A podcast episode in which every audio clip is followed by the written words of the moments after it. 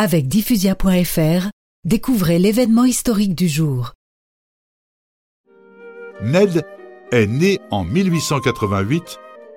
Il avait quatre frères et sa famille déménageait souvent. Aussi, même s'ils sont britanniques, ses parents se sont installés en France un moment dans cette maison de Dinard.